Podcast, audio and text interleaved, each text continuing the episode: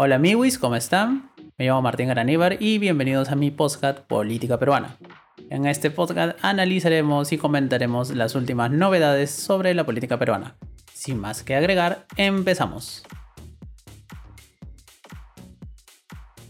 El día de hoy vamos a hablar sobre un tema que ha causado cierta conmoción, se podría decir, ¿no? En el mundo de las redes sociales el día de ayer.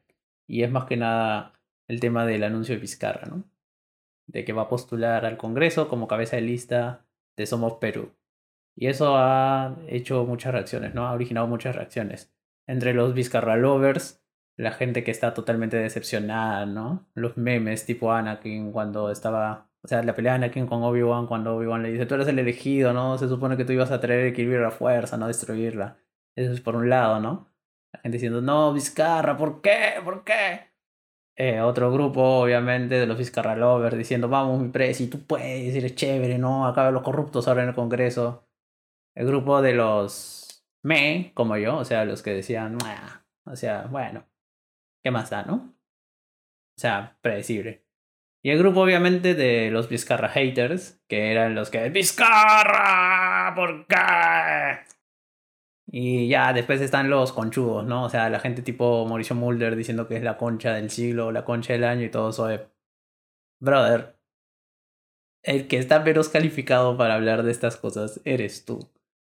O sea, o ese grupo, ¿no? De, se podría decir dentro del grupo de las derechas, que son los que odian a Vizcarra. Ni siquiera todas las derechas, sino los que están más a la extrema derecha son los que más odian a Vizcarra. Entonces están en eso, ¿no?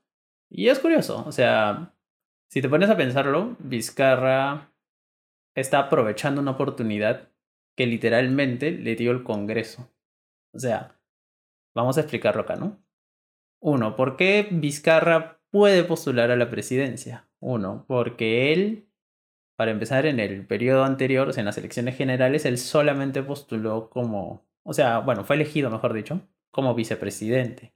Pero el punto es que Vizcarra está aprovechando literalmente una oportunidad que le dio el Congreso. ¿Por qué decimos esto? Porque si el Congreso no hubiera vacado a Vizcarra, Vizcarra simplemente hubiera dejado de tener inmunidad el 29 de julio. Porque el 28 de julio se iba a seguir teniendo inmunidad porque hasta más o menos 10, 11 de la mañana, que es cuando juramente el nuevo presidente iba a seguir siendo presidente, entonces si firmaba un decreto a esas horas o hace cualquier acto de gobierno antes de que el nuevo presidente juramente, es válido. De hecho. Y bueno, ese es uno, ¿no? O sea, Vizcarra aprovechó la oportunidad que le dio el Congreso. Si el Congreso no lo hubiera vacado, él hubiera dejado de tener inmunidad el 29 de julio y el 29 de julio era literalmente como es ahorita un ciudadano más cualquiera y no hubiera tenido inmunidad ni nada y no se hubiera podido lanzar al Congreso porque tenía una prohibición expresa de postular algún cargo público mientras ejercía el cargo de presidente de la República. ¿Eso qué significa? Que literalmente no podía postular al Congreso. Y ahora uno entiende el por qué cuando lo vacan, Vizcarra agarra y dice, bueno muchachos, yo me largo pero Vizcarra, ¿por qué? Yo era, por, ejemplo, parte del grupo de eso, ¿no? Pero Vizcarra, ¿se puede hacer algo? Y la ministra de Justicia también era como la que decía, pero Vizcarra, presidente, ¿se puede hacer algo? Y ella, no, yo me voy. Y esa te confirma una gran frase, ¿no? Que toda crisis genera una oportunidad. Y él literalmente la vio y dijo, bueno, estos son tan bestias que literalmente me están salvando. Así que aprovecho y me largo. Otra cosa es que se ha demorado a ver qué, grupo le convenía, quién, quién lo frega menos, ¿no? Si va a cabeza de lista, porque obviamente ser la cabeza de lista te asegura prácticamente entrar. Y valga en verdad, es, este, hay que admitir, Vizcarra va a jalar un montón de votos. Nos guste o no nos guste, tiene arrastre todavía, tiene su hinchada. Y de hecho, somos a tener congresistas y él se asegura siendo cabeza de lista. Entonces, ya está, completo, combo completo. Ese es uno, ¿no? Lo otro es que Vizcarra postulando ahora al Congreso confirma algo que mucha gente sospechaba, ¿no? de que él tiene algo. O sea, hay algo. No estoy seguro totalmente si él es 100% culpable o 100% inocente, pero hay algo que le paltea. Y por eso es que se está lanzando al Congreso, ¿no? Claro, él tiene el rollo de que va a seguir con la lucha contra la corrupción y la recuperación de la política, todo eso. Eso es su flor, obviamente, ¿no? Si tú lo quieres creer, chévere, yo no lo creo. Y nada, ¿no? Entonces, tiene su rollo, como digo. Va a salir, de hecho, sí, muy probablemente salga elegido. Y nada, ¿no? Y eso es algo muy curioso, que está, que buscando Vizcarra en realidad, ¿no? ¿Qué, ¿Qué busca con esta jugada, ¿no? Hay gente que ya lo ve súper maquiavélico, todo esto. No, no, no, no, no, hay que aclarar algo, ¿no? A Vizcarra se le presentó, o sea, esta vacancia le dio la oportunidad de oro, un golden ticket, y él simplemente lo cogió y lo está aprovechando. Y dijo, gracias muchachos, por eso se quitó al toque también. No es que él haya pensado todo esto y sea un ser maquiavélico, no, es una especie de Francis, Underwood eh, peruano, no, nada que ver. Francis Underwood hubiera hecho algo mucho más pendejo, mucho más craneado. En cambio, Vizcarra simplemente aprovechó el error, la torpeza de 105 Congresaurus y nada, ¿no? Aprovecha. Y eso es curioso, ¿no? Porque, o sea, Vizcarra ahora eh, va a tratar de capitalizar, obviamente, sus créditos políticos. O sea, su, su, idea, su fuerza política que todavía tiene. Y nada, ¿no? Yo estoy seguro que va a salir elegido. Yo estoy totalmente convencido de que va a salir elegido. Y es algo curioso, ¿no? Y lo otro curioso también es que va por un partido, por Somos Perú, ¿no? O sea, va con Salaberry, que es un ex renegado de... o alguien de que cuando vio que el Fujimorismo como que ya estaba literalmente cagándola, él agarró y dijo, no, wow, wow, wow, así como lo ¿no? Wow, wow, wow, tranquilo, o sea, yo me largo. Y se quitó, se abrió y de hecho eso lo ayudó a que en cierto sector de la población Salaverry se limpiara la imagen, ¿no? O sea, ya para algunos no es visto como un fujimorista que estuvo ahí y apoyó ciertas cosas, sino fue alguien como que se enfrentó a la mafia fujimorista cuando era presidente del, del Congreso y se mechó y debatió abiertamente, ¿no? Con, o sea, discrepó abiertamente con Keiko y con la bancada fujimorista cuando ellos tenían fuerza, cuando eran el bloque mayoritario y nada, ¿no? Eso obviamente es un rédito político que lo está capitalizando ahora y justamente se junta con Vizcarra, que también tiene más o menos el mismo rollo, entonces son una sinergia muy fuerte, ¿no? De hecho, va, va a sacar un buen porcentaje. O sea, Salaverry no, no, no creo que llegue a segunda vuelta. Tiene pocas opciones de ser presidente, sí. Pero obviamente para el tema del Congreso sí van a capitalizar bastante. De eso estoy totalmente seguro, ¿no? Y o sea, y acá también tú ya vas viendo, este, dentro de las cosas que busca Vizcarra, es este, a veces también es el hambre de poder, ¿no? O sea, si te das cuenta, Vizcarra ha estado de presidente regional, después ha pasado a vicepresidente, fue ministro, fue presidente, y ahora va a ser congresista. Entonces ya se, se graduó como político tradicional. O sea, ya el tío ya está metido en una, en otra, en otra y en otra. Entonces ya está, ¿no? Eres todo un político señor Vizcarra, ¿no? Y otra cosa que me llama mucho la atención es, pucha, cómo la gente endiosó tanto a Vizcarra, ¿no? O sea, yo era, por ejemplo, partidario también de que él se quede hasta el 28 de julio, obviamente. Yo estuve en contra de la vacancia, no me pareció justo, no me pareció legal. El gobierno Merino sí fue un gobierno dictatorial para mí, ¿no? Obviamente para mí. Pero, o sea, eso tampoco implica de que yo era un Vizcarra lover, ¿no? O sea, yo decía, oiga, el tío este tiene sus acusaciones, sí, obviamente, tiene sus denuncias, sí, obviamente. Pero, o sea, bro, lo van a investigar, sí, obviamente, no mucho, eh, obviamente, porque es el presidente.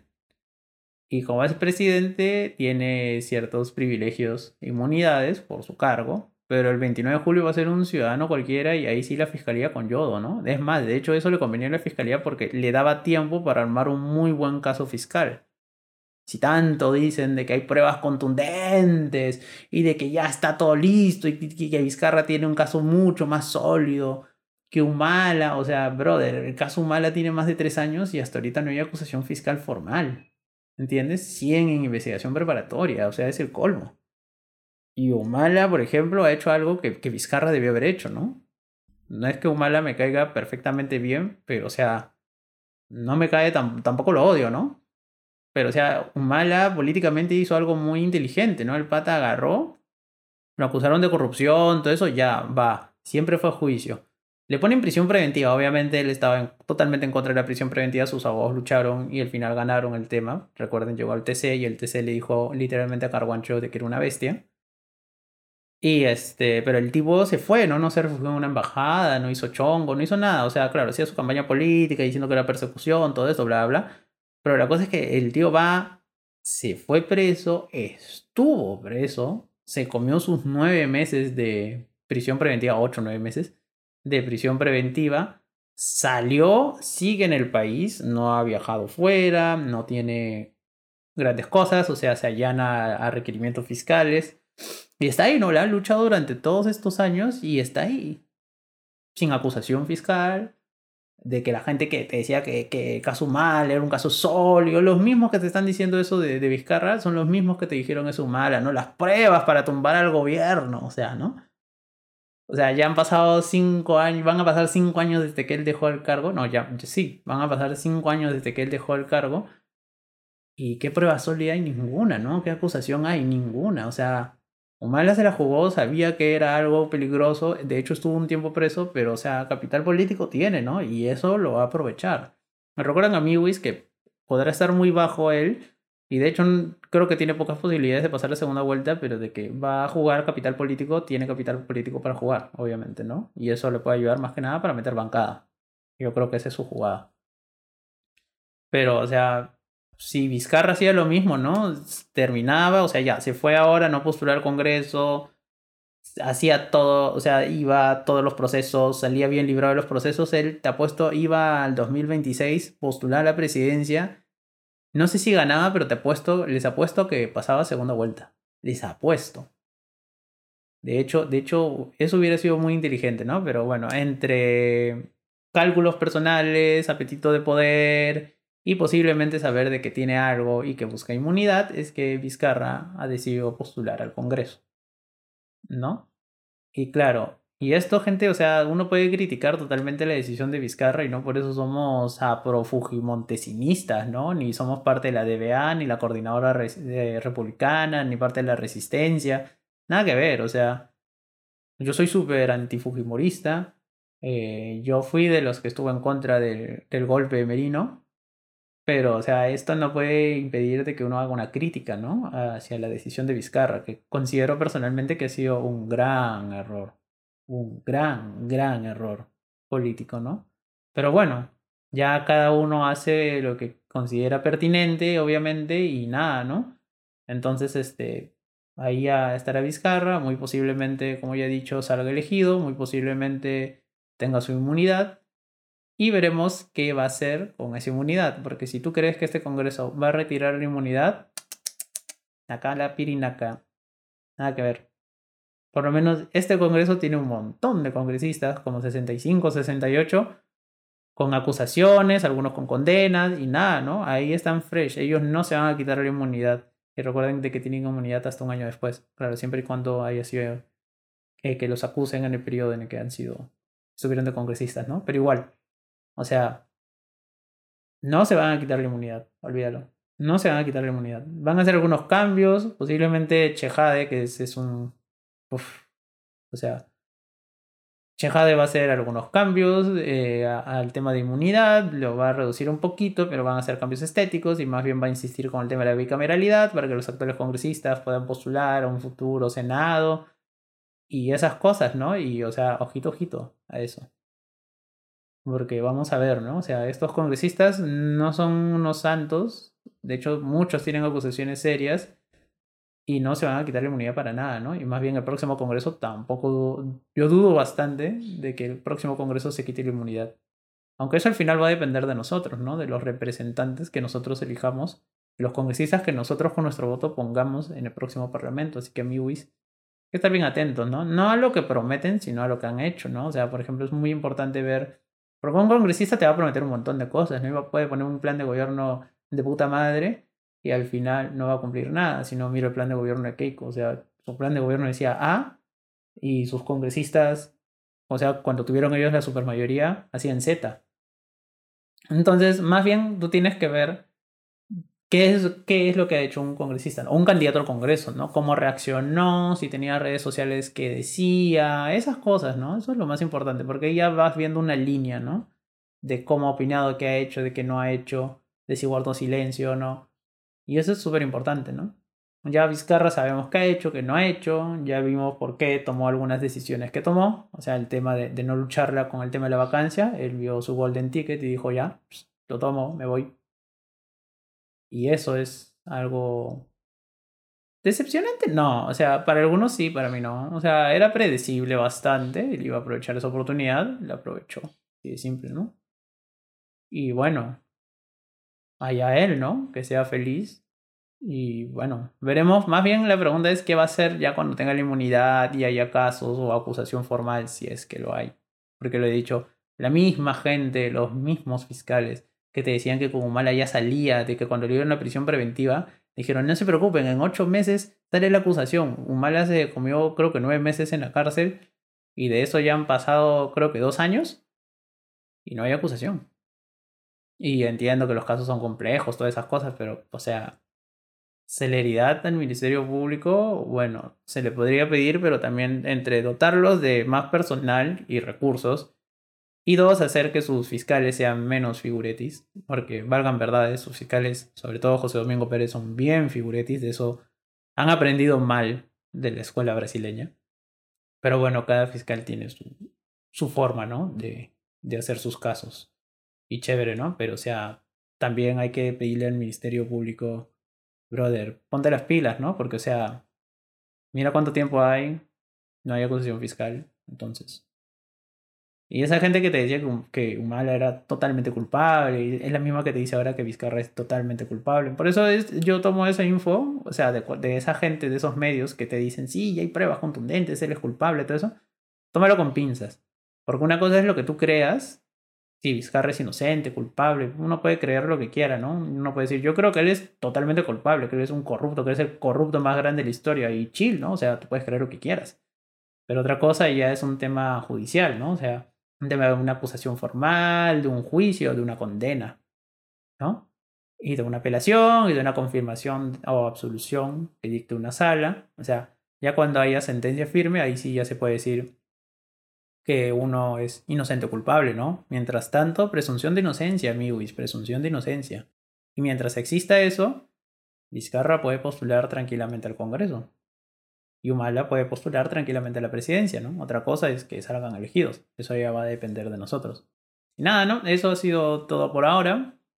Las reacciones al anuncio de Vizcarra todavía se hacen sentir. Así de que ya sabes, si tú eres un Vizcarra lover, o sea, feliz y vota por él.